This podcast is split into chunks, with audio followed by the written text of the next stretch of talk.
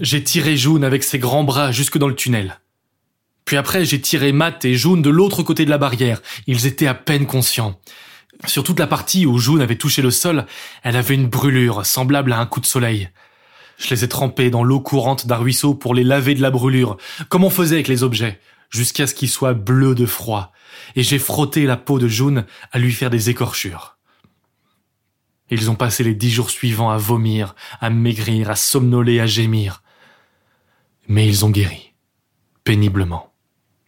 Matt a dit à June, ça y est, t'as la brûlure maintenant. Ta fille sera comme toi, avec un soleil. Cet humour noir lui a arraché un sourire. J'avais tenu parole. Ils étaient de l'autre côté de la barrière. Il restait la Grande Mer et après, nous étions en Afrique. Là où nous étions dominait la grande forêt d'Europe. Une forêt primaire, intouchée, même du temps des anciens, qui avait pris la possession de chaque endroit visible. Ce n'était pas impénétrable pour autant. Le sol était recouvert d'un tapis de ronces et de lierre si dense qu'on marchait dessus. Et pour vivre, les arbres se tenaient assez loin les uns des autres. Mais de jour comme de nuit, il ne faisait pas bien jour, ni bien chaud. Nous avons pris l'habitude de toujours avoir un brandon de bois en flamme avec nous.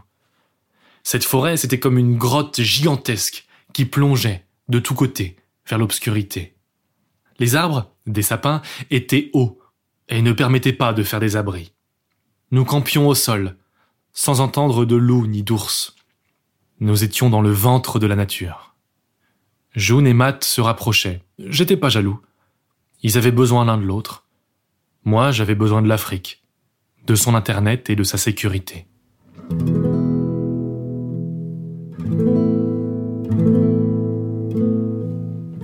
Jour, nous sommes arrivés dans une vaste clairière qui abritait, au sommet d'une colline, un village des anciens. Une zone urbaine intacte mais abandonnée, faite d'une maison blanche et d'une grange. Les lits étaient pourris et tout le reste avait gonflé comme des cadavres, mais il y avait une terrasse, des chaises en plastique et une table. Et du soleil.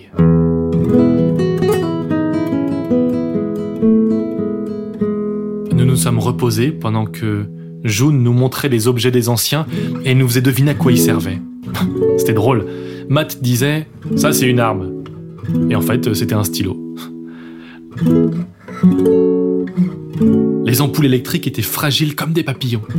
Beaucoup de ces objets étaient des jouets ou aidaient à passer le temps. Les anciens devaient avoir vraiment à manger et aucune crainte. Certains objets restaient des énigmes.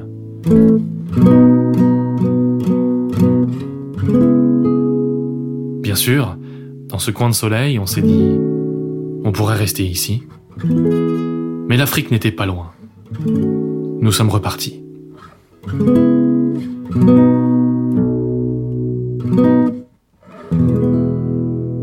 Quelques semaines plus tard, nous avons rencontré la zone agricole. Les renseignements de June étaient exacts. Depuis la pente de ce que je pensais être les monts d'Auvergne, qui dominaient la plaine, on voyait d'immenses champs, souvent brûlés par le soleil, entourés par des murs surmontés de fils barbelés. Tout puait la misère. Mais c'était un début de civilisation tel que je la voyais dans les livres des anciens. Il y avait aussi des miradors. Et quand on aiguisait le regard, dans les miradors, il y avait des gens avec des fusils. Nous sommes descendus vers la plaine, en suivant la piste des animaux qui avaient appris à se tenir loin des miradors. Tout nous amenait vers une très large rivière que la carte que j'avais mémorisée appelait le Rhône. C'était une large rivière comme la Loire, mais avec le flot puissant d'un torrent. Impossible d'y pêcher à la main. En se décourageant dans le flot puissant, une idée est venue en même temps à Matt et à moi. On pourrait se laisser dériver le long du fleuve, puisqu'il allait dans notre direction Il y avait bien des bateaux des anciens, mais ils se trouaient quand on mettait un pied dedans. On s'est résolu à faire un bateau plat de branches, de troncs et de lianes. Il prenait l'eau, et nos trois premières tentatives ont filé dans la rivière en se cassant immédiatement. La quatrième, renforcée de bidons de plastique trouvés dans une zone urbaine, surnageait. Une poussée, quelques efforts à ramer avec nos bras, et le fleuve nous poussait dans son flot puissant vers la mer, en nous faisant tourner lentement, sans qu'on se fatigue. C'était fantastique. Parfois, nous passions près d'un mirador, mais le temps que le gardien comprenne ce que nous étions, on était hors de portée. Nous sommes passés non loin d'immenses tours, et Jaune nous a dit que c'était une centrale nucléaire, un lieu dangereux, mais qui excitait l'imagination.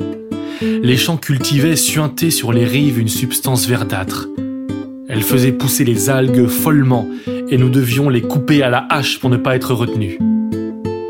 Ces algues tuaient les poissons par milliers. Nous avancions doucement, non plus sur des petites vagues dessinées par le vent, mais entre les ventres blancs et brillants des poissons morts. Parfois, il fallait naviguer entre les piles de ponts effondrés, reconsolider notre embarcation. Et parfois, un cadavre d'humain gonflé remontait à la surface. On voyait d'abord son visage, comme s'il venait regarder le soleil. La nuit, un vent soufflait et sifflait, descendant du nord. June en faisait des cauchemars.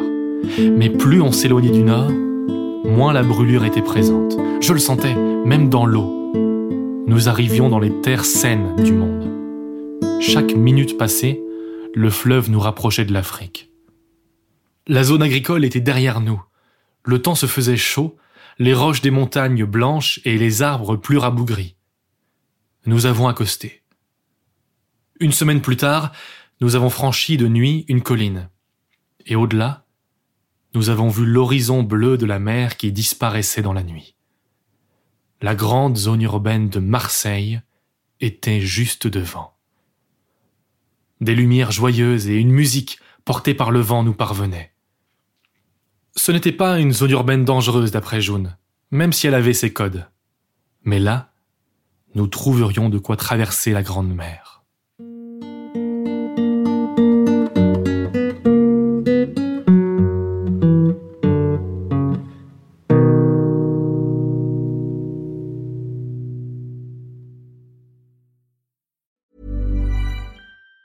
Even on a budget, quality is non-negotiable. That's why Quince is the place to score high-end essentials at 50 to 80% less than similar brands. Get your hands on buttery soft cashmere sweaters from just 60 bucks, Italian leather jackets, and so much more. And the best part about Quince, they exclusively partner with factories committed to safe, ethical, and responsible manufacturing. Elevate your style without the elevated price tag with Quince. Go to quince.com slash upgrade for free shipping and 365-day returns.